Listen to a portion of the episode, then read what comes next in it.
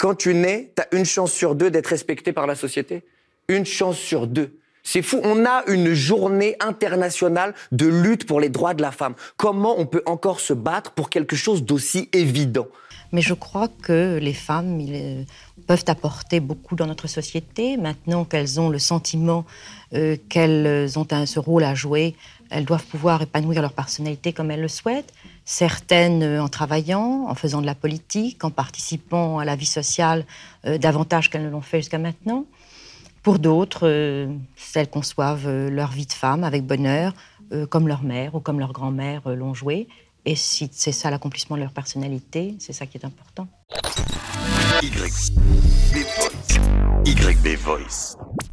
Je vous souhaite une bonne écoute et pour une meilleure qualité audio, je vous conseille de vous équiper d'un casque audio. 1903. La scientifique Marie Curie a reçu le prix Nobel de physique. En 1911, elle a obtenu un second prix Nobel, celui de chimie. Elle est devenue la première femme à recevoir deux prix Nobel dans deux disciplines distinctes. Le 21 avril 1944, les femmes ont enfin obtenu le droit de voter. Un an plus tard, les femmes ont voté pour la première fois et c'était lors des élections municipales. Adolescente victime de la Shoah, en 1947, le journal d'Anne Frank a vu le jour. Aujourd'hui, ce livre reste l'un des plus populaires dans le monde. 1949. La théoricienne du féminisme la plus populaire de France, Simone de Beauvoir, a publié son œuvre appelée Deuxième sexe. Vraiment, le petit bébé féminin est fabriqué pour devenir une femme. 1975. Un an après avoir obtenu son premier poste de ministre, Simone Veil fait adopter une loi portant son nom.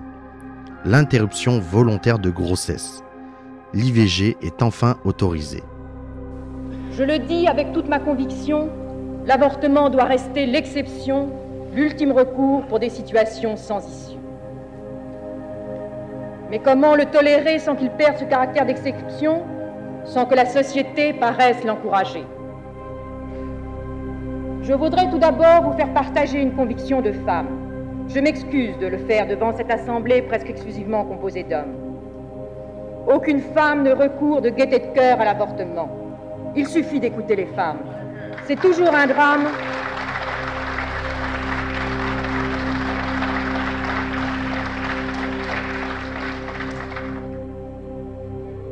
C'est toujours un drame, cela restera toujours un drame. C'est pourquoi, si le projet qui vous est présenté tient compte de la situation de fait existante, s'il admet la possibilité d'une interruption de grossesse, c'est pour la contrôler et autant que possible en dissuader la femme. Nous pensons ainsi répondre aux désirs, conscients ou inconscients, de toutes les femmes qui se trouvent dans cette situation d'angoisse si bien décrite et analysée par certaines des personnalités de votre commission spéciale, a entendu au cours de l'automne 1973. Actuellement, celles qui se trouvent dans cette situation de détresse, qui s'en préoccupe? La loi les rejette non seulement dans l'opprobre, la honte et la solitude, mais aussi dans l'anonymat et l'angoisse des poursuites. Contraintes de cacher leur état, trop souvent elles ne trouvent personne pour les écouter les éclairer et leur apporter un appui et une protection. Parmi ceux qui combattent aujourd'hui une éventuelle modification de la loi répressive, combien sont-ils ceux qui se sont préoccupés d'aider ces femmes dans leur détresse? Combien sont-ils ceux qui, au-delà de ce qu'ils jugent comme une faute, ont su manifester aux jeunes mères célibataires la compréhension et l'appui moral dont elles avaient un si grand besoin? Des dates, des noms de femmes, on peut en citer encore et encore nous pouvons les qualifier de femmes puissantes, intelligentes, des femmes fortes. Mais avant de devenir des symboles, ce sont des femmes. Est-ce que tu peux te présenter en quelques mots? Alors, je suis Audrey, j'ai 45 ans. Donc, je m'appelle Laure, j'ai 48 ans. Alors, je m'appelle Lisa Dosres, j'ai 23 ans. Tout au long de la série, vous entendrez les témoignages de Laure, Audrey, Lisa et d'autres femmes qui ont souhaité s'exprimer de manière anonyme. Des témoignages de femmes, mais pas que. Parce que chez les hommes, le sujet être une femme apparaît souvent dans nos débats. Le sujet qui revient le plus souvent sur la table est celui des inégalités salariales. Et pourtant, Même si cet écart se réduit d'année en année, on est encore loin d'une égalité parfaite. Bah déjà, faudrait qu'elle touche le même salaire que nous. Donc elles vont rien toucher puisqu'on a rien. Non mais si, mais le même salaire que nous, les hommes. Hmm. Parce qu'elles gagnent pas autant d'argent que nous. Bah non. Ah mais c'est parce qu'elles font pas le même métier aussi. Si, à travail égal, au même poste, elles touchent moins, c'est comme ça. Bah pourquoi?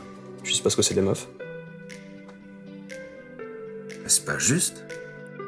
Sur une statistique générale, selon l'INSEE, en 2018, les femmes auraient un salaire annuel moyen 24% moins élevé que celui des hommes. Un des facteurs qui justifierait cette inégalité est celui des emplois à temps partiel, puisqu'ils sont occupés à 80% des femmes. Mais d'autres facteurs remettent en cause la condition féminine. Le saviez-vous? Un homme aurait 2,7 fois plus de chances d'obtenir un poste de cadre dans une entreprise. À 25 ans, une femme aussi qualifiée et diplômée qu'un homme aurait un salaire de 6% moins élevé. Et à 45 ans, cet écart s'agrandit. Il passe alors à 20%.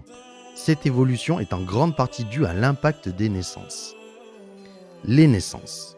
Les congés maternité ont une influence importante sur l'évolution de carrière d'une femme. Est-ce normal? Alors comment les inégalités hommes-femmes évoluent avec le temps? Comment les femmes sont-elles conditionnées? Que signifie être maman? Pourquoi sont-elles souvent victimes de harcèlement dans la rue, au travail ou à la maison? Nous répondrons à toutes ces questions dans la série documentaire Être une femme. Être une femme.